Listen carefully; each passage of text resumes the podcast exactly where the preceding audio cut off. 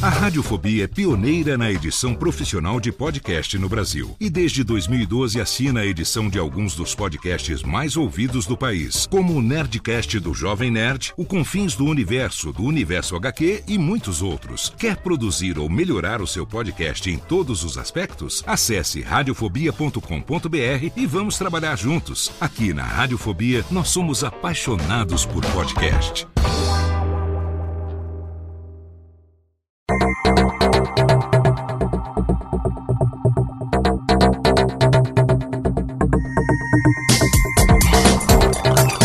Alô Técnica, alô Técnica, baixa a trilha técnica, seja muito bem-vindo. Esse é o episódio número 74 do Alô Técnica e hoje você vai saber como foi o painel sobre podcast como negócio na Campus Party Brasil 2019.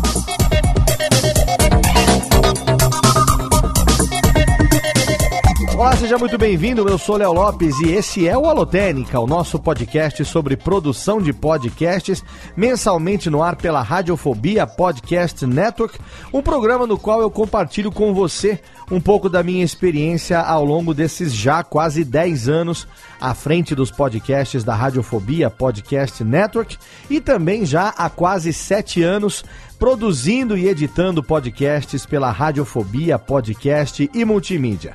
No programa de hoje, você vai ouvir a íntegra do painel sobre o podcast como negócio, que aconteceu na quinta-feira, dia 14 de fevereiro de 2019, no palco Startups da Campus Party Brasil 2019, a 12 edição da Campus Party Brasil, na qual nós realizamos a Arena Podcast através da ABPod, a Associação Associação Brasileira de Podcasters, esteve presente na Campus Party realizando a Arena Podcast. Foram quatro dias de palestras, workshops, oficinas e também painéis debatendo a mídia podcast. Muito conteúdo precioso a respeito de monetização, de crowdfunding, de pauta, de podcast como meio de inclusão social. Teve também a minha oficina de edição de podcasts, um painel sobre a evolução dos podcasts podcasts de game, um painel sobre desafios do podcast corporativo e também este painel cuja íntegra você vai ouvir no programa de hoje, falando a respeito do podcast como negócio. Se você quiser conferir os vídeos do streaming ao vivo que foi realizado ao longo de todo o conteúdo da Arena Podcast, eu vou deixar lá no post para você o link para você entrar no canal da ABPod no YouTube, que também é facinho, nem precisava de link no post, é youtube.com/abpod, A B P O D, youtube.com/abpod. Lá você vai encontrar todos os vídeos de uma transmissão que foi realizada com muita qualidade, com muito profissionalismo. Quero deixar aqui um agradecimento especial aos nossos queridos professor Mauri e Tato Tarkan lá do grupo Geek, que foram responsáveis por essa transmissão transmissão de altíssima qualidade do conteúdo da Arena Podcast. Você vai ver essa qualidade de transmissão fenomenal. E se você aí quiser realizar um streaming ao vivo e quiser contratar uma transmissão, um streaming de qualidade, fica já aqui sim o jabá mais que merecido para você entrar lá no site do Grupo Geek e pedir um orçamento sem compromisso. Pode ter certeza que você vai encontrar os melhores valores do mercado pela melhor qualidade, ou seja, o melhor custo-benefício. Eu tenho que agradecer também ao presidente interino da ABPOD, meu amigão Luciano Pires, que também deu aquela força. Infelizmente, o Luciano não pôde participar mais ativamente por motivos pessoais, mas eu, como vice-presidente interino da ABPOD, estive lá presente ao longo dos quatro dias. Também preciso agradecer demais aqui a minha querida Ira Croft, ela lá do podcast.g, do Mundo Freak Confidencial, do Melhores do Mundo, ela que também é integrante do Radiofobia há muitos anos, apesar de não participar tão frequentemente assim, porque tem outros projetos também para tocar, mas a Ira esteve lá como nossa relações públicas da ABPod ao longo da Arena Podcast. Então, se você quiser, entra agora lá no canal da ABPod no YouTube para você conferir tudo o que aconteceu na Arena Podcast da 12ª edição da Campus Party Brasil. No programa de hoje, então, você vai ouvir a íntegra do painel sobre o podcast como negócio, que foi realizado na área Expo, na área externa da Campus Party, com a participação de ninguém menos do que Alexandre Ottoni do Jovem Nerd, Dave Pazos, o Azagal, também do Jovem Nerd, meu querido amigo Paulo Silveira da Alura Cursos de Tecnologia, também do hipsters.tech, do Laika Boss, e também o nosso amigo Guga Mafra, que veio diretamente dos Estados Unidos para participar desse painel sobre o podcast como negócio, que eu resolvo trazer para você aqui no Alotênica do mês de fevereiro, um conteúdo riquíssimo, tenho certeza que vai ajudar muita gente que está pensando em fazer do seu podcast um negócio, em profissionalizar a sua vida de podcaster. Você vai ouvir conselhos e a experiência de quem está fazendo isso há muitos e muitos anos e sendo extremamente bem sucedido. Mas antes de entrar no tema de hoje, eu tenho aqui que agradecer nossa parceiraça Alura Cursos de Tecnologia, que está batendo a incrível marca no momento da gravação desse programa de 737 cursos. É um absurdo. 737 cursos sobre todas as áreas de tecnologia, mobile, programação, front-end, infraestrutura, design e UX, business, tem edição de vídeo e agora também eu posso anunciar em primeira mão que finalmente teremos, um pouquinho depois do carnaval, disponibilizado lá na plataforma da Alura, o nosso curso de produção de podcasts. Exatamente, finalmente gravamos e estamos quase concluindo a edição do nosso curso de produção de podcasts. Então você aí que assina a Alura Curso de Tecnologia, não perca, logo logo vai aparecer o meu curso de produção de podcasts aí no seu catálogo. Agora, se você ainda não assina a Alura, se você ainda não tem acesso a esses mais de 700 cursos online, você está perdendo tempo. E para você não perder mais tempo, fica aqui o link promocional para você assinar o plano anual com 10% de desconto. Você pode escolher qualquer um dos três planos: o plano Premium, o plano Premium Plus e também o plano Max Ambos estão com 10% de desconto para os ouvintes do Alotênica e dos podcasts da Radiofobia Podcast Network. É só você entrar lá no nosso link dedicado alura.com.br barra promoção barra e aí você vai ganhar esses 10% de desconto na matrícula para o plano anual e daqui a pouquinho, então um pouquinho depois do carnaval, no mês de março, você já vai ter acesso também ao meu curso de produção de podcasts. Então não perca tempo e se matricule agora na Alura Cursos de Tecnologia. E também não posso deixar de agradecer aqui os nossos apoiadores, eles que entraram lá em radiofobia.com.br barra apoio e escolheram apoiar os podcasts da Radiofobia Podcast Network através do plano Ouvinte Alotênica. Se você assina e contribui com 15 reais ou mais por mês, você, além de apoiar a produção do Alotênica, você também tem acesso aos nossos grupos exclusivos no Facebook e também no Telegram para você poder manter contato diário comigo e também com os outros apoiadores e outros produtores de podcast, ali poder mandar a sua dica de pauta, sua sugestão, também a sua dúvida, sua pergunta. A gente troca ideia ali através dos grupos do Alotênica, tanto no Facebook como no Telegram. E além de apoiar e participar dos grupos, o ouvinte Alotênica tem o direito também de ter o seu nome no post e também ter aqui o seu nome lido nessa abertura aqui do programa. Então eu quero agradecer os nossos nossos apoiadores do mês de janeiro de 2018.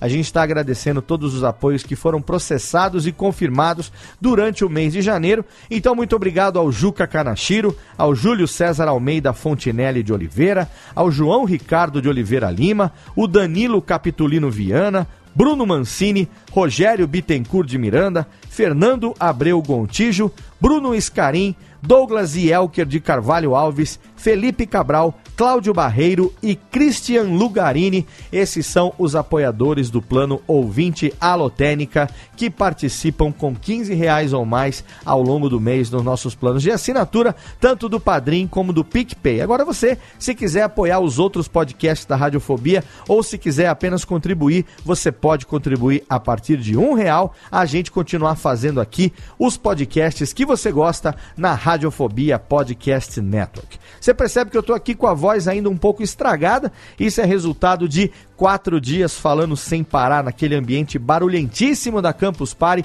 mas que valeu muito a pena. Então eu quero agradecer aqui a todo mundo que teve lá na Campus Party, na Arena Podcast, todos os produtores de conteúdo que a gente convidou, todos os palestrantes que estiveram lá participando junto com a gente. Se você quiser conferir todo o conteúdo, tá linkado lá no post, mas é só você entrar mais uma vez reforçando aqui no canal da ABPod no YouTube, youtube.com/abpod.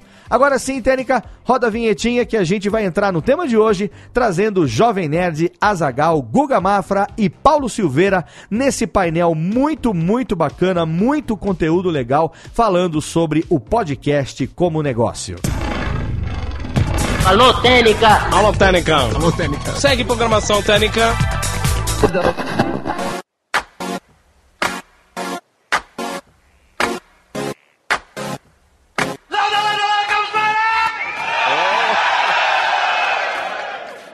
Fraco.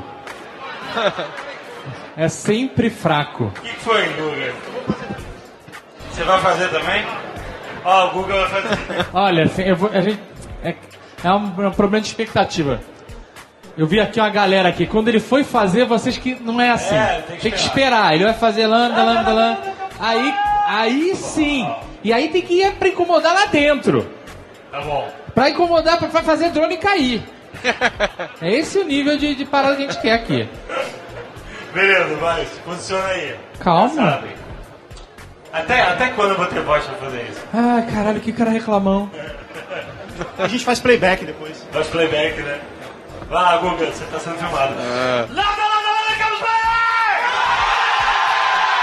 Aí sim, garotinho. Ah, muito bom, obrigado. Gente, obrigado por terem comparecido. Você quer estar aqui? Isso daqui. Tanto faz. Comparecido ao nosso painel de podcast como negócio. Aqui está o Guga Mafra, do Guga Cast. E aí, beleza? Temos o Paulo Silveira da Luna! Pra quem. pra- só pra contextualizar. Eu sou Azagal, não, não sei. É. Jovem Nerd. É, o Guga, além de, do, do GugaCast, né? É um dos maiores especialistas em vender podcast no Brasil, de, de fato, né? O podcast como negócio mesmo, o Nerdcast principalmente, só, só é- se tornou o que é hoje com o trabalho que a gente fez em conjunto e boa parte dos créditos são do Guga mesmo. Exatamente. Obrigado. Bem Obrigado pelo reconhecimento. Vem antes do Guga Cast. E o Paulo Silveira. É, alô. E o Paulo Silveira está aqui representando a Lura Curso Online Tecnologia. É um cliente do Nerdcast, né? Ele é um podcaster também. Mas ele, ele foi um cara que procurou a gente porque ele entendeu que uma forma eficiente de, é, de criar um, um branding para a empresa dele, de, de fazer não só branding, não só de não só de a forma de fazer, vocês estão me ouvindo? Eu estou ouvindo me falando assim. Mas não só a forma de de propagar a marca dele, mas uma forma de procurar leads de venda, de, de- de- de literalmente trazer alunos para dentro da plataforma de educação online dele. E uma das po- coisas que ele entendeu de cara foi, poxa, se eu criar se eu criar com esses caras é, é, conteúdo e associar minha marca a esse conteúdo, vai ser uma forma legal das pessoas entenderem o valor da minha marca, né? E é interessante porque que a gente vai pode até conver- começar falando sobre isso é que ele começou como uma marca anunciando num podcast, mas resolveu criar O próprio. né, os hipsters, o, o próprio podcast. É, e qual foi o intuito?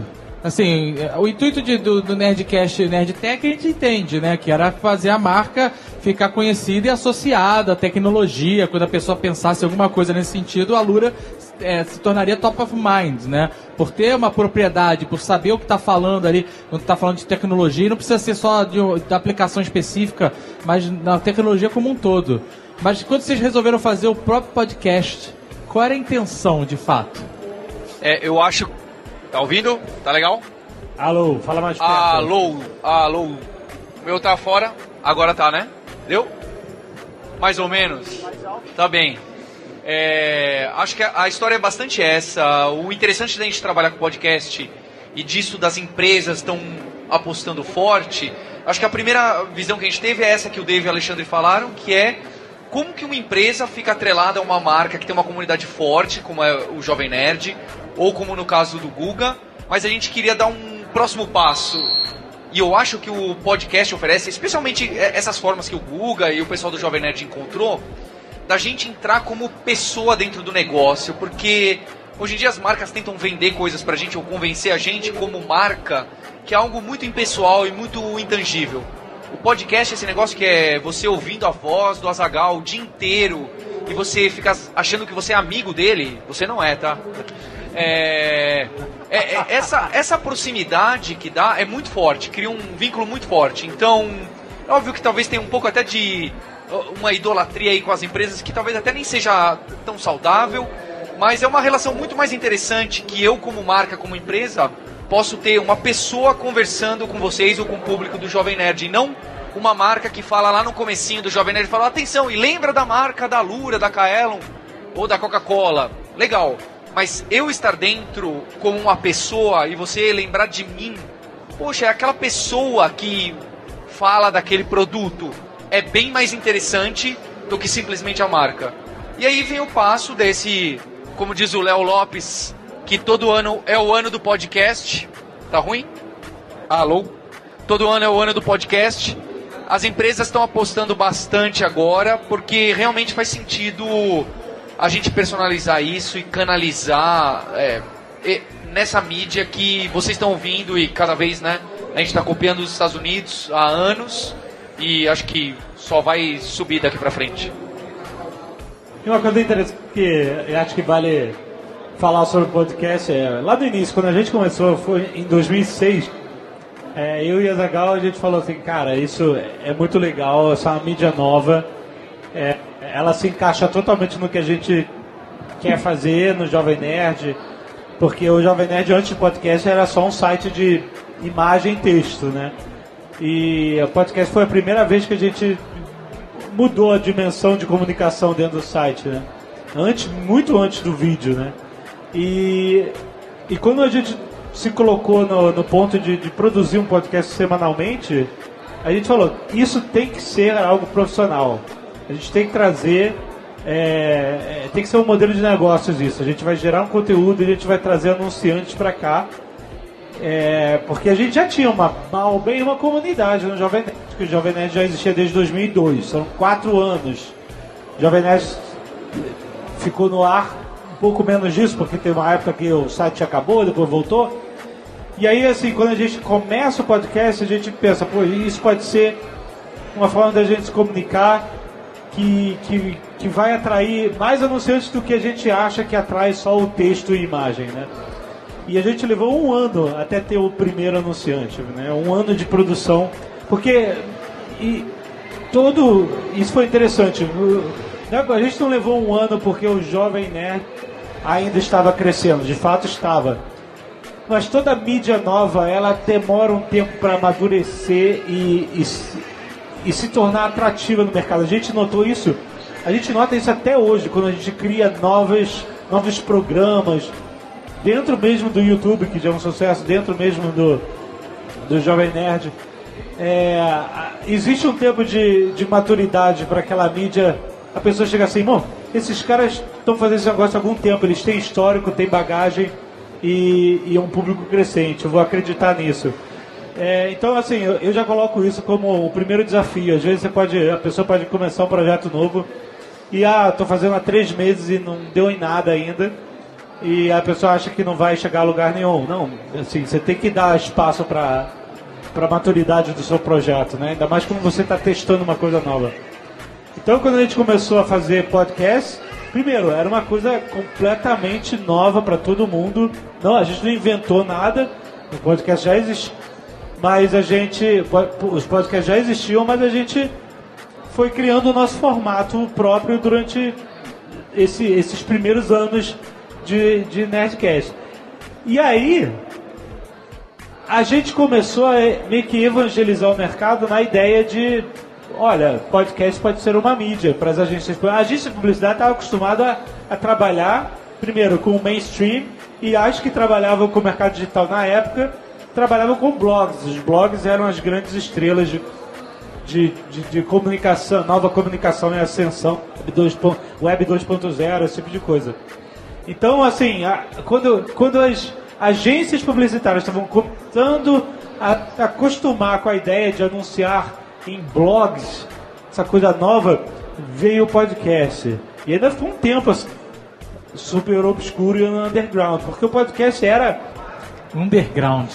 É, sim, mas era. Você sabe o que que é underground, amigo? Eu sei o que é underground. Um podcast não é underground. E, Em 2006 não era underground? Não, Claro que era. não. Underground, o que que é underground então? Que que É muito acha? diferente do. A minha percepção de underground é muito diferente da sua. O que que é underground? Podcast que tenha underground envolve nudez e tapa na cara. não, né, claro que não. Que percepção maluca de underground você tem? Mas aí o Guga, me explica você que o Guga começou a, a representar o Jovem Nerd comercialmente em 2011. Já tinha alguns anos de Nerdcast, a gente já vendia publicidade no Nerdcast e tal. Mas o Guga realmente fez muita diferença na- no crescimento do Jovem Nerd e nesse estabelecimento da nova mídia no mercado publicitário. Porque você tinha uma empresa que representava. é, a, a empresa. Repete. É, Acontece isso no, ne- no podcast. Falha, a gente repete. O, o Guga trabalhou numa empresa que, era, que representava rádios e jornais, ou seja, representava comercialmente, né? trazia anunciantes para os veículos. E ela tinha uma, uma, uma, um branch, era a FTPI, ela tinha um branch que era a FTPI Digital. E o se tornou sócio desse branch da FTPI Digital, que era a mesma coisa, representar só que veículos digitais, como sites, podcasts, etc. E aí você encontrou a gente, a gente se conheceu, eu posso representar vocês comercialmente. E aí a gente você tinha toda uma nova mídia nas mãos. Como é que foi na sua época de na sua época de representante comercial? Como é que foi o desafio de receber essas mídias e apresentar para o mercado? Você encontrou, teve que evangelizar também? Na, na verdade, a gente tinha um desafio muito grande, que era convencer as grandes, principalmente as grandes marcas, as marcas que estavam habituadas a fazer formatos muito tradicionais, de que elas deviam anunciar, porque a força que o podcast tinha, a audiência que o Nerdcast já tinha naquela época, já era muito grande, já era equivalente a de grandes sites, de grandes veículos de comunicação. E essa foi, esse foi o desafio durante muitos anos. Ainda é um pouco, na verdade. Por outro lado, é, vindo, vindo ao encontro disso, sempre existiram marcas como, como a Alura e, e como, e como o Submarino, como a Saraiva, é, como, como a Sony durante um tempo, a Microsoft muitas vezes. Sempre tiveram algumas marcas que já tinham uma percepção melhor, que já eram mais ligadas no que a gente estava trazendo. Então, somando as duas coisas, somando o desafio de diariamente ir nessas empresas, ir nas agências, mostrar número, convencer, convencer o cara de testar e você encontrar essas marcas que estavam dispostas a fazer esse teste, as duas coisas em conjunto, a gente conseguiu aos poucos trazer um grande número de anunciantes para o Nerdcast. E quanto mais anunciantes a gente traz, mais eles eram bem-sucedidos, mais eles tinham campanhas bem-sucedidas, mais eles atingiam suas metas e mais a gente tinha cases para contar. Cada vez ia ficando mais fácil contar essa história e convencer essas marcas de, de anunciarem no, no Nerdcast. Mas como é que você encontrava, você encontrava o ceticismo do cara chegar podcast, o que, é isso? A gente encontra ainda. Isso a, gente encontrava muito, hoje a gente encontra bem menos, mas a gente encontra ainda. Porque eh, existe uma máxima no meio da publicidade que é quando você quer vender um outdoor, você quer mostrar que o outdoor funciona, você põe um na, na porta da casa do presidente da empresa. Então, Se eu quero mostrar para o Paulo que um outdoor funciona, se eu quero que a Lura anuncie um outdoor, eu vou lá e ponho um outdoor na porta da casa dele. Eu não preciso pôr mais nenhum. Ele só precisa ver esse, ele precisa ver esse único. Em São Paulo é proibido. É, mas só na frente da sua casa ninguém ia ver. Tá bem. Até alguém lá tirar, ia É, funcionar. mas, mas isso acontece muito, por exemplo, em é, mídia impressa, né? tem muitas revistas ou jornais que é, às vezes não vai nem impactar direito e não vai fazer diferença para a campanha. Mas como o presidente da empresa ou o diretor lê aquela revista, é importantíssimo que tenha mídia lá, porque é onde ele vai ser impactado. É onde ele vai ver a campanha acontecendo. Exato, então aí parte do desafio era esse, era fazer a galera ouvir o Nerdcast. Quando a pessoa ouve o Nerdcast, ela tem, esse, é, ela tem essa ideia que o Paulo falou que é, você acha que o Azagal é seu amigo. Ele não é. Mas você acha que ele é e você fica ligado, você fica viciado naquilo, como a gente ficou aqui, e, e você começa a perceber a, a, a eficiência que aquilo ali tem como veículo de comunicação. Então, parte do desafio é esse, mas por outro lado existia um, um, um asset que a gente tinha que é, cada vez mais, essas marcas, ou os responsáveis por elas, ouviam o Nerdcast também. O Nerdcast ficou gigante, cada vez mais eles ouviam, e aí esse discurso foi ficando. Eu não precisava mais chegar e falar assim: ah, você tem que conhecer a mídia podcast. O cara já era fã, já, ah, eu posso tirar foto com o Jo- Jovem É, Isso Nerd. ajuda. Mas a. Mas isso por quê, Guga? Porque o podcast era uma mídia underground. Se fosse underground, não era agência que a gente ia ter amigo. É, Esse é outro Na lugar. verdade, tem, tem uma coisa que facilitou muito a vida do, do, do podcast. O podcast ele não era uma mídia underground, ele era uma mídia de nerd. O, o Nerdcast era igual o BBS, ele é a BBS dos anos 2000. Porque ele, porque ele era muito complicado, cara. Você baixar uma. Você tinha que ir lá, encontrar um RSS. Se o cara tá te ouvindo, ele já tá fidelizado. É, quando, é exato. Porque ele passa por um desafio. Era tipo Indiana Jones. Essa é a parada. Ele É tem que exato. decifrar um código, ele tem que, tipo. pra sabe? ouvir É. podcast. O Então, cara não tem que, ah, eu vou entrar no YouTube da Play, sabe? Ele tem que achar o- a parada, pegar o RSS, assinar um feed no agregador, aí a parada para de funcionar. É um, um- um processo. Agora olha só, de 2011 pra cá, quando a gente começou a trabalhar com o Nerdcast, a gente tinha 60 mil downloads. A gente tem mais de um milhão hoje, em alguns episódios. Era 60 mil Era só. 60 mil só. Aham. É, O não, primeiro já era um número bom. Teve 250 downloads. E já era, e já É era um número bom. A família baixando em peso. E já era um número bom 60 mil downloads. Era um número positivo, ele dava certo. Não, não é que, é, independente dele ser Ainda vendável é, ou não. ainda quem, é ainda um é. número bom. É um quem, bom. quem anunciava nele, quem anunciava na Nerdcast, tinha resultado. Isso era perceptível. 60 Só que- mil, é porque é, os números eles acabam perdendo muita proporção por você não visualizar eles no mundo real, né? Mas 60 mil pessoas é um estádio de futebol lotado. É um estádio de futebol lotado. Aqui não tem. o show- Nesse é- evento inteiro, por exemplo, não tem 60 É mil mais, pessoas. é mais do que o show do Ed Sheeran ontem. mas, mas então, Mas é verdade. de 2011 pra cá, desde que a gente começou a trabalhar junto, lançou o 3G. Em 2011 não existia 3G. A gente fez a campanha de 3G da Claro, vocês lembram? Verdade, verdade. A gente fez isso. Então não existia 3G, não existia internet ilimitada. A internet no, no celular era muito pouca. O, o aplicativo, não existia a quantidade de aplicativos de podcast que, que existiam, ah, ah, que existem hoje. O aplicativo da Apple, ele não permitia que você baixasse um podcast em 3G. Mesmo que você fosse rico e tivesse lá eh, ilimitado, ainda assim ele não, você só pode baixar quando for no Wi-Fi. Exato. Então assim, Mas, mas mesmo assim, nessa época, com todas essas restrições, o podcast era uma das únicas coisas de digital, de, de- que este- está envolvida com o computador, que você podia tirar do computador.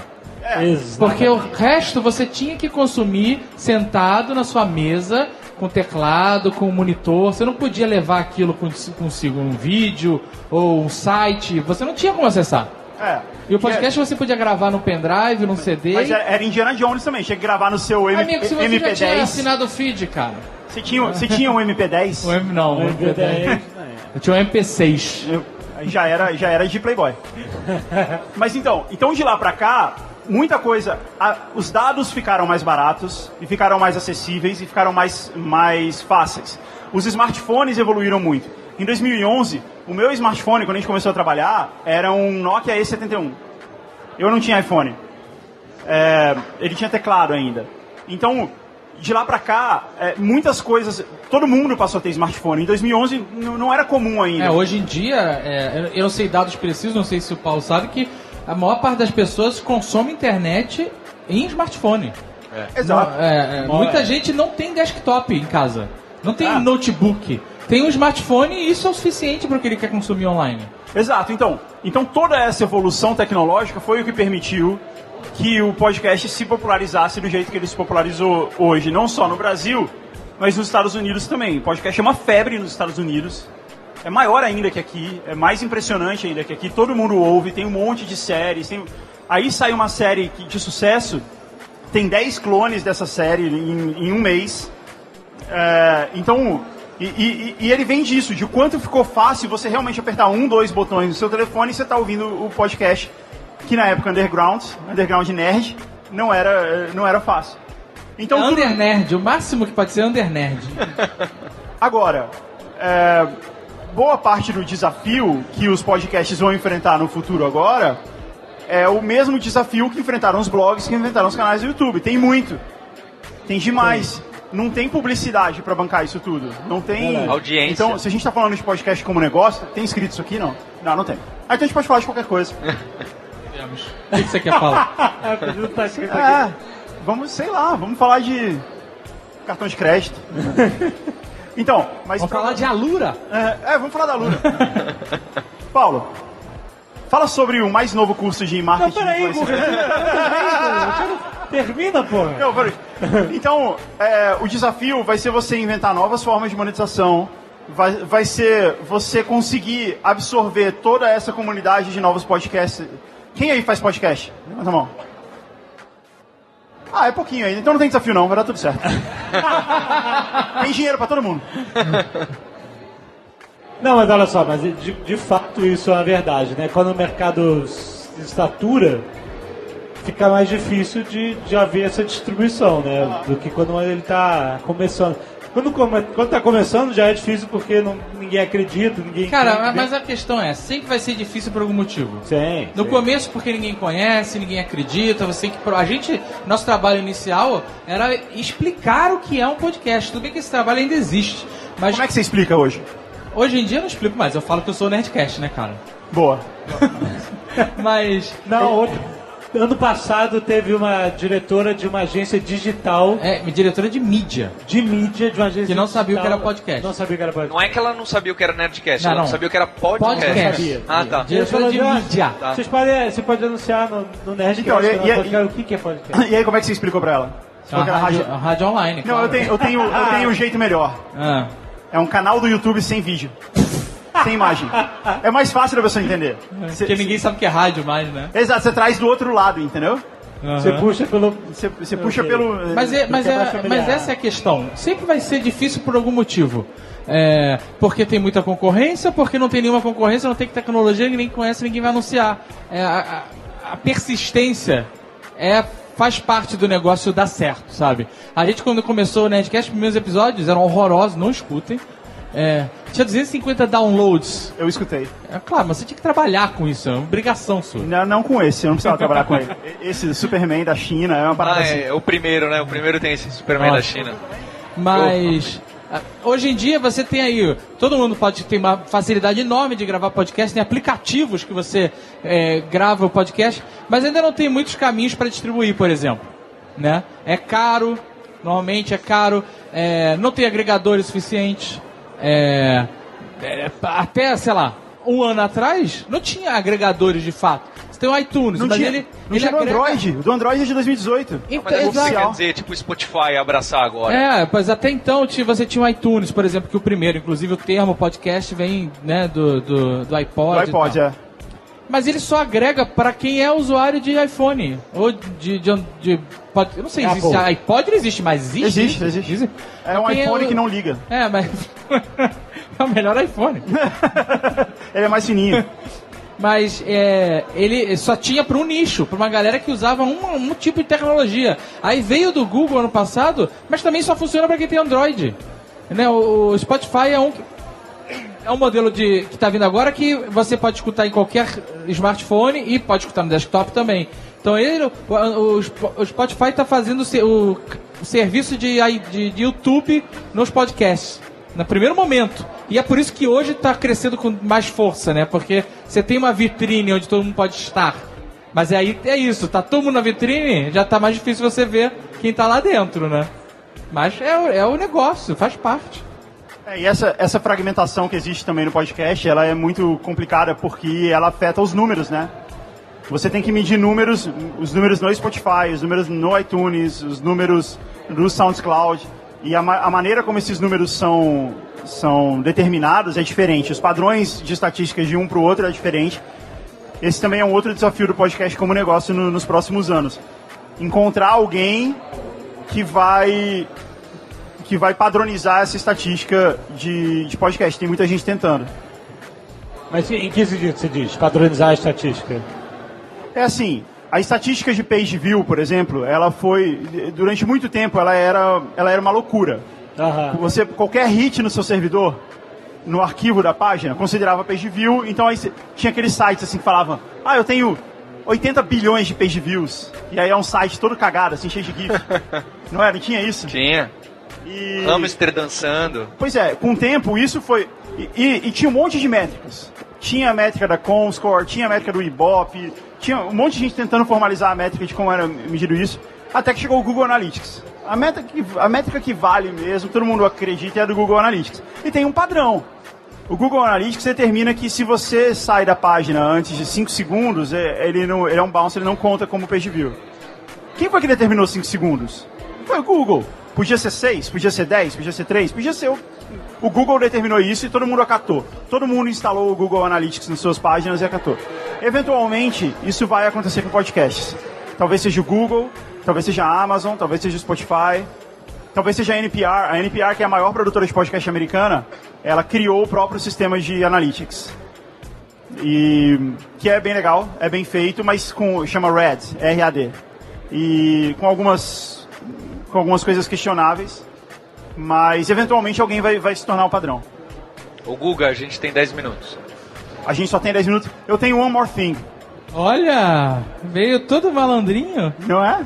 O que, que você tem pra É, dizer? você, Guga? peraí, rapidão, você é o- Então você representou a gente em outros sites comercialmente, vendeu muito Nerdcast Aham. no mercado, evangelizou e tal. E hoje você tem o seu próprio podcast, o GugaCast. Sim. Você também sabe vender o seu próprio podcast. Aham.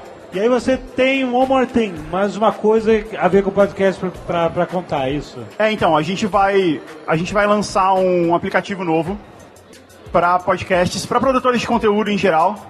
E eu vou mostrar em primeira mão aqui para vocês. Se vocês quiserem ver, vocês querem ver? Faz, Azagal, faz eles, O que, que você quer que eu faça? faz eles Assistam. falarem que eles querem ver, assim, tipo, não, mais forte. Ah, fraco. Façam de novo. Vocês querem ver? Obrigado. Ô Guga, o que, que você inventou aí, hein? Esse é o Olo. É o aplicativo de criadores de conteúdo que a gente vai lançar agora. Olo? O que Chama- significa o Olo? O Olo significa esses dois bonequinhos aqui dando high five. E se você, e se você botar um outro L e um outro O, ele fica vermelho. É, é ah, E se você botar um CO, se você botar um CO no final, aparece o Faustão. Caraca. tá bom, foi melhor. É boa. esse é o Olo. E como é que ele vai funcionar? O Olo, ele serve para que criadores de conteúdo possam se relacionar de uma maneira mais próxima com o seu conteúdo, com, com quem é fã, com, com, ah, ah, com a audiência mais, mais hardcore, com quem é fã, o fã hardcore do, do criador de conteúdo. Essa é a primeira página, primeira página dele. Então você vai abrir ele, ele vai ter uma galeria de creators aqui. Hoje só tem o Google Cash, Que conveniente. conveniente, porque eu criei por causa do Google Cash. Ah. Mas peraí, peraí, peraí, peraí. Isso é um agregador de podcast? Também. Não, Como milhões de outros, não. não. É mais, Não. é diferente. Ele tá, isso aqui ele tá funcional, é o aplicativo que existe hoje, por isso que ele tá assim, e ele só tem o Google Cash que a gente está testando com o Google Cash. Eu não sei se vocês sabem, mas a gente tem um programa de assinaturas do Google Cash, que você tem conteúdo exclusivo. Boa.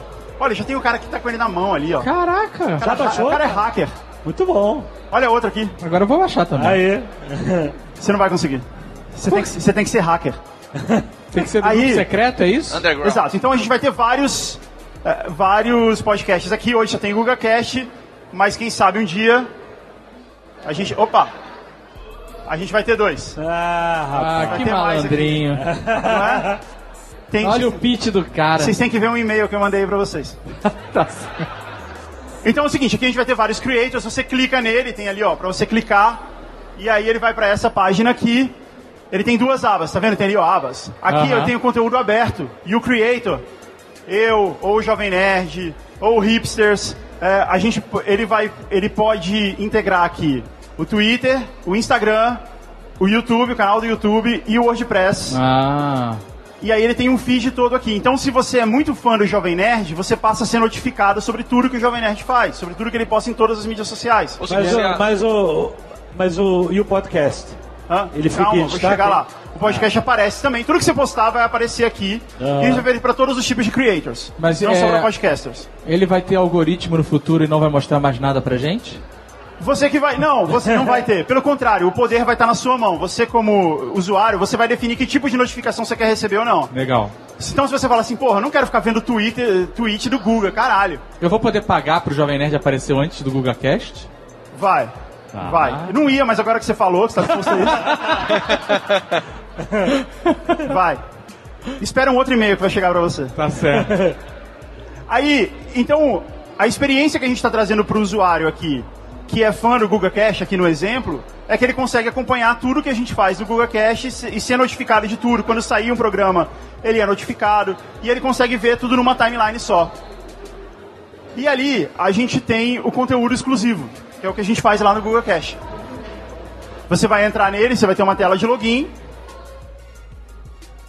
E ele abre aqui o conteúdo exclusivo que a gente faz lá só para assinantes. Ah, é o Paga Nós. Aí, esse É, esse é programa Paga de Nós. baixo aqui é underground. Esse aqui. Você viu? Nem é Massagem. tanto. Nem é tanto. O programa, Depende se o final é feliz ou não. esse programa chama Massagem Molenga. Caraca. Então, lá no Google Cast a gente faz áudio, né? Então a gente faz mini Google Casts para os assinantes, exclusivo para os assinantes todo dia. É um conteúdo que a gente faz diário. Aham. E tá vendo que tem o número 458 ali? Esse aqui tá, esse aqui tá bem atual, aliás. É o de, de ontem, eu acho.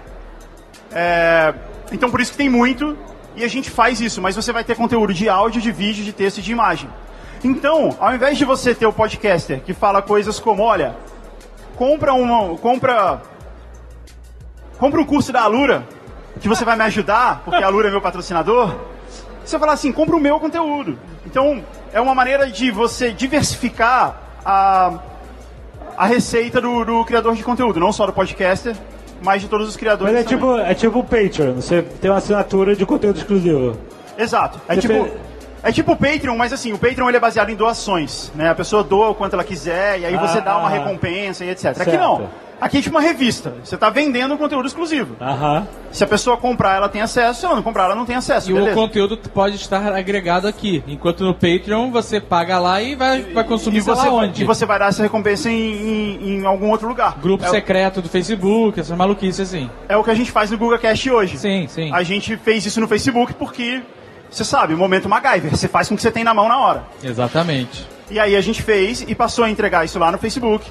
E, mas a, a experiência é ruim, porque o Facebook não aceita áudio, porque não dá pra ouvir em background. Aqui não. Aqui a gente tem tudo isso, ó. Isso aqui é a tela do player, ele reproduz em background, ele continua de onde você parou no Facebook. Se você, dá o, se você para, quando você for dar o play de novo, ele voltou pro começo. Ele marca o que você já foi tocado, ele permite que você baixe pra ouvir off- offline. E eu posso Então- mandar uma mensagem pra você, pra você me responder? Você pode mandar, a gente tem aqui, ó. Que conveniente que você falou isso. Replies para incentivar a conversa. Ah. Então, dentro da, da tela de comentários, eu respondi a mim mesmo ali, ó. Eu tive uma conversa comigo mesmo. Então você pode conversar com o criador de conteúdo sobre aquele, aquele conteúdo específico que foi publicado. E É aí, isso, esse é o e aí, a- a- o que você está querendo dizer é que qualquer criador de podcast pode baixar o Olo, colocar o seu podcast lá e criar um programa de assinatura para os seus ouvintes, é isso? Esse é o plano. A ideia é que no futuro qualquer criador de podcast possa usar a plataforma, qualquer criador de conteúdo, de podcast, de blog, de canal do YouTube, qualquer criador de conteúdo pode usar a plataforma do Olo para oferecer o seu conteúdo para os fãs. No começo, a gente está começando com o Google Cast, a gente vai trazer novos creators. Olhem o e-mail que eu mandei para vocês. E Eu quero ler esse e-mail, pô. eu mandei pra você também. Eu mandei pra você também. Ah, não, peraí, você está querendo o seguinte: por enquanto a plataforma é fechada para os criadores que você vai chamar. Que eu escolher, exato. Mas é aberta para quem quiser ouvir e assinar esses conteúdos. Pra- que aberta, que tem isso. uma área exclusiva, é isso. O aplicativo é aberto e gratuito e aí você pode assinar a área exclusiva do, do criador que você Mas- quiser. Então, então, e mais futuramente você quer que essa plataforma seja uma plataforma livre para qualquer criador também chegar, criar, determinar. Ela poderia determinar preço, o seu próprio preço da assinatura e etc. Esse é o sonho. Eu trabalhei com podcasters, com criadores de conteúdo durante muito tempo, você sabe disso. Aham. E trazendo publicidade para esses, para esses empreendimentos. Que era a única forma da gente ganhar dinheiro com o podcast, Exato. desde o início. E embora a gente tenha sido muito bem sucedido nisso, com vários podcasts, e também com vários canais do YouTube, e com vários blogs, a gente entende que nunca vai. Não é todo mundo que pode ser um Jovem Nerd. Então, essa é uma maneira de a gente conseguir diversificar a monetização e democratizar o acesso à monetização para todos os produtores de conteúdo. Isso é bem interessante mesmo. Obrigado. Muito cara. bom, muito bom, cara. Que jabá que você fez aí. Foi foda, né? Valeu, pô. Obrigado, Cara pessoal. safado. Caraca. Paulo, já que a gente tá nesse momento jabá, o que, que tem pra podcaster na Alura? Curiosamente, a gente tem uma plataforma de educação de tecnologia, né, que é a alura.com.br, e a gente vai lançar o curso do Léo do Radiofobia, que vai estar aqui amanhã comigo. Tá ali. Olha aí, Léo, que ele, safado. Caralho, Léo. Tá, tá O mais Google magro. não vê o Léo há muito tempo. que realmente faz. O pessoal tem pedido esse tipo de conteúdo, né? Tem empresa que está atrás para produzir da própria empresa, ou vocês mesmos estão interessados. Porque realmente, quando eu entrei, a empresa entrou nisso de podcast. O o Léo fez uma apresentação lá na empresa para mim que com alguns pontos chaves que fazem muito sentido, não é? Disso de desde que o Alexandre falou seu programa semanal e ter uma data é, fixa, exceto o, de RPG, né? É, e, e esse tipo de fórmula, é, Esse tipo de cobrança não é saudável. esses detalhes de como você deve bolar a marca, como você vai conversar com a pessoa, né? Tem alguns detalhes que o Léo passa que eu acho fundamental. Por exemplo, al- alguma coisa bem simples. De você se referir ao ouvinte no singular, em vez de falar vocês. Você falar você ouvinte, né? É, você programadora, você programador. Isso gera aquele vínculo no áudio muito, muito mais forte que o blog é impessoal, no YouTube, quando fala no plural é impessoal. Então, é, a gente tem um conteúdo bem legal com o Léo, cheio desses pontos chaves, que é óbvio que depende de podcast para podcast. E agradeço a oportunidade do Jabá. É, mas o que eu acho legal também desse negócio do podcast como negócio é, por exemplo, eu tô aqui a convite do Azagal, tá bem? Não foi que, olha, vai ter lá, será que eu consigo ir, Azagal e tal? Então, justo essa influência que esse podcast grande que o Nerdcast tem, eles passaram para minha empresa, óbvio que demorou muito tempo, ainda passa de alguma forma. É, isso vai sendo construído de uma forma muito melhor do que se fossem banners em algum site aleatório que tem 80 milhões de page views só porque tem hamsters dançando. Porque eles trazem conteúdo, trazem informação e geram esse vínculo da empresa. Então, fazendo o jabá deles, chega para sua empresa e fala: gente, faz todo sentido a gente anunciar nosso produto, por mais maluco que seja, e a gente acha que não tem um público. Porque quando um cara da empresa chegou pra mim e falou, anuncia no, no Nerdcast, eu falei, você tá louco? Que, tal, que, que é esse negócio de Nerdcast? Então, essa reação que as empresas onde vocês trabalham têm, eu também tive, então passei por essa desconfiança, e eu acho que é uma oportunidade, não só no Nerdcast, é, como em, em vários lugares aí de, de toda a rede de podcasts do Brasil. É, é, Alô, acho é. que a Bia tá falando se a gente quiser abrir para perguntas. Alguém tem perguntas? Perguntas. Tem pergunta? Tem microfone pra, pra ela ali? Ela- Eu levo, eu levo. Vamos lá. Fa- Fala, fala, garoto. Fala, galera. Fala, garota. É, boa noite, meu nome é Marília e eu sou deficiente visual e desde que eu com- comecei a ouvir podcast, é, o mundo se abriu né, para consumir conteúdo de uma forma em que esse conteúdo não está disponível para nós deficientes. E quando eu vejo as marcas anunciando nesse tipo de mídia, é uma outra relação que se cria. Né? O que eu estou querendo fazer não é uma pergunta, é mais uma reflexão. É despertar nas marcas ah, a vontade de, de criar uma perspectiva de, de apresentar para o deficiente de uma outra forma. Porque, por exemplo, a gente não se liga na logomarca, a gente não se liga é, na parte visual, na propaganda do YouTube, mas no podcast existe um, um potencial de criar uma relação de fato, de marketing de conteúdo com nós deficientes. Muito bem. É, é até interessante que ela falou, porque como, como a gente sempre pensou em- no Netcast como um podcast, né, em áudio, é, a gente não tem uma, uma marca pro Netcast. A gente não tem uma logo. O Guga botou ali é, o Jovem Nerd. Porque a gente não tem um, que nem o GugaCast tem, que o pessoal que veio criando depois, e eu não vejo problema nenhum, mas né, a gente, eu às vezes fico até frustrado. A gente, você entra lá no Spotify e tem um nerdinho, a gente não tem nada que defina de fato. Entendeu? Não tem uma logomarca, marca- Nerdcast, microfone, sabe? É, mas é porque a gente sempre se preocupou muito mais com o áudio, porque era a característica daquele, daquela mídia pra gente, do que com o visual, com esse tipo de coisa. Tanto que a gente tava se perguntando, vamos fazer a apresentação, vai ter PowerPoint, bullets ou não pra hoje? A gente falou, gente, a gente tá falando de podcast, vamos fazer só o áudio, sabe? A gente não precisa de um apelo visual nesse caso. Eu falei até pra gente fazer atrás do palco. É, Ele falou, é verdade. E, e vale lembrar que o pessoal futurista fala. é, tem esse. A, a comunidade é, que tem deficiência visual gosta muito do podcast e vê que tem essa tendência. Só que não é bondade do mercado, tá? Porque é uma tendência de tecnologia. Então, infelizmente, não é porque o pessoal tá realmente querendo abraçar. Infelizmente. É por causa dessa tendência que foi do os cabos que a gente tinha pro wireless. E agora o pessoal diz que a gente vai entrar na era, na era do screenless, certo? Dizem que esse monte de assistente que hoje em dia são inteligentes, é, o que vai acontecer é. Tudo vai ser acessado por isso, o buscador de voz vai devolver conteúdo de podcast e não é à toa que esses grandes players estão investindo tanto. Não é bondade deles de inclusão, infelizmente. É uma questão de tecnologia que está acontecendo. A gente não quer mais perder tempo na tela. A gente quer mais rápido do que ter que tocar a tela ou achar na tela. Alguém tem mais pergunta? Vamos aqui.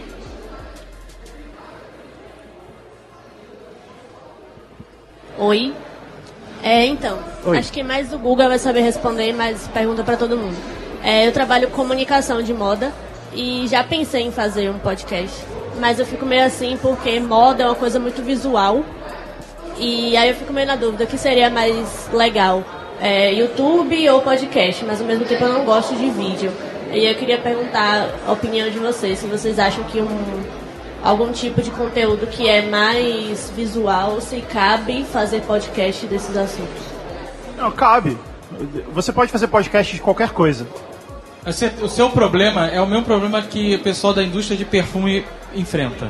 Eles têm que vender cheiro na É. televisão. Como faz? Aí faz aquelas propagandas maluca, É, o cara que- andando com a parede caindo, que é um tipo um lagarto. pesadelo, né? É. Porque é o conceito que eles estão vendendo. É, eles vendem Exato. um, um sentimento, não um cheiro, né? É E eu, acho engraçado. que, e acho que certamente tem muito que se falar da sua área. É, entendeu? principalmente porque existe muito conceito antes de você chegar no produto final, que é a, a, a- a peça, né?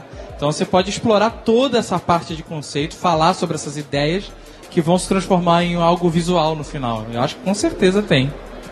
É, e além do que, você sempre pode falar, olha o site, as fotos estão lá. Eu vou falar aqui numa coleção de fotos que estão não sei o que, tem lá, tem, tem, a, é, tem um site pra você ir lá depois. No- E usando- Usando o aplicativo do Google, E- você pode botar as fotos ali. É, e no, no, é a no piada. aplicativo do Jovem Nerd também. Não, eu, eu vou, eu vou dar um Mas a exemplo. gente só faz pra gente, a gente é desses que não. Eu dou um exemplo, mas por assim, exemplo. você criou um jeito de ter um suporte visual no, no Sim, a gente criou, a gente Por quê? Quando a gente lançou nosso nosso podcast, a gente queria fazer algum diferencial, o nosso podcast não, nosso aplicativo, a gente queria ter algum diferencial para justificar baixar o aplicativo e ouvir é, no nosso ao invés de ouvir no iTunes ou qualquer outro agregador. Então, a- ter as imagens, poder receber antes, pular os e-mails, são diferenciais que só tem no nosso, entendeu? Pra, pra gente, na verdade, tanto faz onde vai escutar. O importante é que escute. Pode escutar no Spotify, no iTunes, no Google Podcast ou no nosso. No caso do nosso, você tem essas vantagens, entendeu? É, e, e usando, por exemplo, no Nerdcast de RPG. ah, eu eu não lembro quem falou assim, por que, que vocês não colocam, aproveita que vocês têm imagens de- no aplicativo, e aí tem um monte de arte do- de fãs dos Nerdcast de RPG que já foram publicados, que vocês não colocam as cenas, os personagens que aparecem. E a gente não tem vontade de fazer isso porque aquela mídia foi feita para você ouvir Imaginar. e usar a sua imaginação. Eu não quero distrair você com uma imagem, eu quero que você esteja lá dentro, então, porque a mídia do podcast ela tá voltada para ela não está voltada para os seus olhos, ela está voltada para sua mente só, entendeu? Então, é, eu acho que por isso você tem muito o que discutir, você não precisa de referência visual se você não quiser. É, então não, não precisa ficar preso ao vídeo. Mesmo porque o podcast você pode expandir muito mais o assunto do que no vídeo. Porque as pessoas que escutam o podcast têm um perfil diferente de quem está vendo o vídeo, que normalmente está ou com o telefone aqui, ou você está no computador e tal. E quem está ouvindo o podcast, às vezes está fazendo alguma coisa. Vezes está no ônibus ou numa fila. Ou Lavando louça. Lavando louça. Campeão. Ou fazendo alguma coisa no computador que seja mecânica, que não precise de concentração. É, então o podcast ele entra em outras atividades que, que você complementa a, a- a vida da pessoa sem precisar prender a atenção do campo visual dela, né? Então vale a pena. Última pergunta, faça valer, porque se for ruim a gente vai pular para outra pessoa. né? Vamos lá. Oi, meu nome é Tarsila, eu sou viciada em podcast. Aí, Tarsila. Então, Oi, antes de fazer Tarsila. a pergunta, é, eu só gostaria de fazer um comentário. É, eu queria dizer que o Dave é meu amigo, que o Nerd é meu amigo, que o Google é meu amigo. E, é, eu não sou amiga de vocês, mas vocês são meus amigos. Vocês estão no meu dia a dia. Porra, estão me eu, eu achei que a gente tinha um negócio. Então, eu conheço mais da história de vocês do que muitos amigos próximos, né? Eu conheço a história de vocês. O, o Paulo, ele me ajuda a estudar, ele tá lá me legal, que legal. Então é só pra fazer esse disclaimer. Eu sei que vocês Obrigado. sabem disso, mas é só pra, pra deixar isso claro da, da importância, né? Obrigado, Tarsila. Então, sobre a minha pergunta, então, com a entrada desses grandes players, tipo CBN, Rede Globo, na Podosfera, vocês não acham que isso, por mais que dê mais visibilidade para a mídia, não acabe sufocando um pouco os pequenos produtores de conteúdo? Eles acabem esse, aproveitando desse hype e acaba não chegando até eles com patrocínios, com anúncios e indo para esses grandes players. Vocês acham que isso não pode acontecer ou vocês acham que vai ser de fato o ano do podcast no Brasil e vai ser bom para toda a comunidade? Eu não sei, a gente pode olhar pro YouTube e É, essa A- pergunta a- é muito boa, na verdade. Muito é, boa pergunta. É mesmo. Aconteceu, aconteceu de certa maneira no YouTube, mas uh, os creators do YouTube estão aí ainda. Eles, eles continuam existindo. É porque, na verdade, assim, Então, as duas coisas acontecem. eu acho que. pô, é- é- essa é uma pergunta muito difícil de responder, na verdade. Mas pode ser positivo ou não. Pode ser positivo justamente por apresentar essa mídia para pessoas que não seriam alcançadas é, tendo que passar por esse quest que tem que ter de arrancar o Deus, botar areia, sair correndo pra pedra esmagar para conseguir assinar um feed, sabe? É, mas ao mesmo tempo, esse tipo de veículo ele é muito engessado. É, ele tem toda uma cadeia burocrática dentro, ele tem um monte de policies e regras da empresa. Então, ele nunca vai fazer um podcast como a gente faz, como nenhum de nós aqui faz. É, mesmo mesmo o, o do, o do Paulo sendo quase um podcast institucional da Alura, ele é o dono da empresa. Então, ele não precisa passar por uma cadeia de comandos. Quando você está gravando o, podcast dele, ele, tá, ele sabe o que, que ele pode falar, o que, que ele não pode, ele está sendo CEO mais podcast. pessoal. E essa é a parada do podcast. É por isso que o podcast é uma mídia que faz tanto sucesso para um nicho específico e por isso que o público do podcast é tão fidelizado. Porque a gente fala do nosso jeito, sabe? De uma maneira é, informal. A gente não está se preocupando é, que tem, um programa tem que ter 10 minutos exatos e tem que ter a introdução, apresentação, papapá. A gente, sabe, a gente faz isso muito naturalmente, né, de se apresentar e tal, mas isso acaba sendo a forma que a gente conta aquela história, sabe? É, e esse tipo de, pro- de produto que vem na onda, sabe, que tenta surfar o hype, ele sempre vai estar engessado. Por mais que ele tenha o alcance e o dinheiro dessas empresas, ele nunca vai ter ah, o carisma e a por, pela galera tem, sabe? E eu, eu conheço o, o o Thiago Barbosa e o Paulo Vinícius da CBN, que são os caras que estão encabe encabeçando todos os podcasts.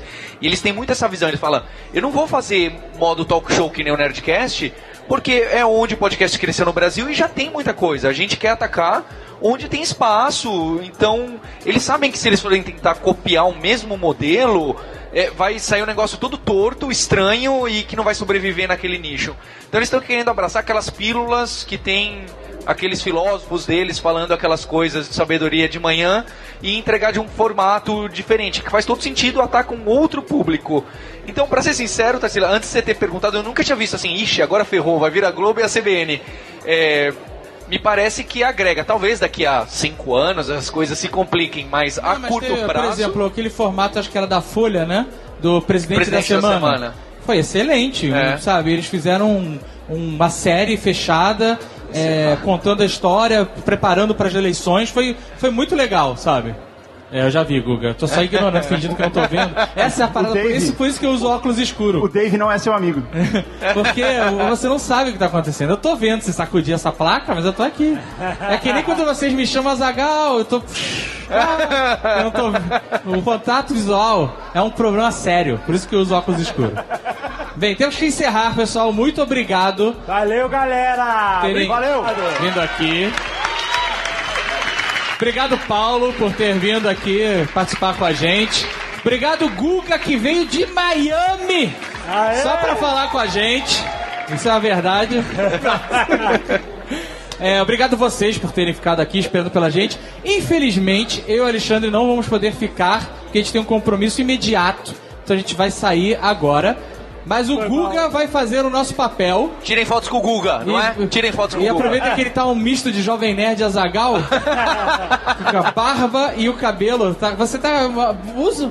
Precisa só de um óculos de grau com olho escuro e olho transparente.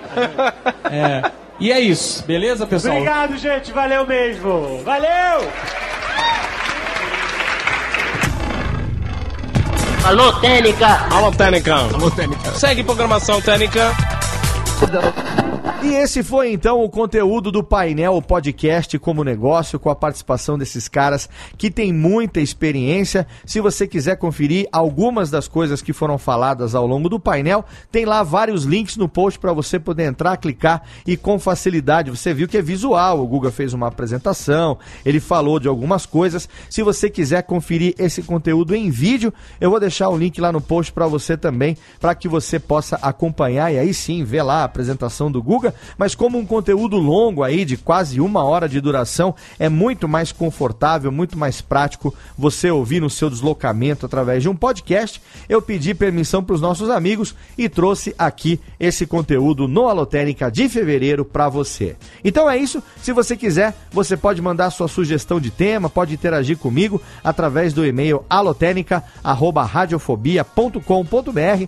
Pode seguir também o arroba alotênica no Twitter e curtir também a nossa fanpage facebook.com barra alotênica. A gente sempre coloca novidades lá para você e é claro, você sabe, eu estou aqui à sua disposição para trazer aqui dúvidas, perguntas e também a sua sugestão de tema para as próximas edições do Alotênica no mês de março. A gente já vai ter celebrado 10 anos do Radiofobia, que foi o primeiro podcast a ser publicado e vamos começar nesse nosso 11 primeiro ano uma série de programas especiais, não só no Radiofobia, como também no Radiofobia Classics, no Alotênica e nos outros podcasts da família Radiofobia Podcast Network. Obrigado pelo seu download, obrigado pela sua audiência. Eu conto, como sempre, com você aqui no mês que vem para mais uma edição do Alotênica. Um abraço e até lá.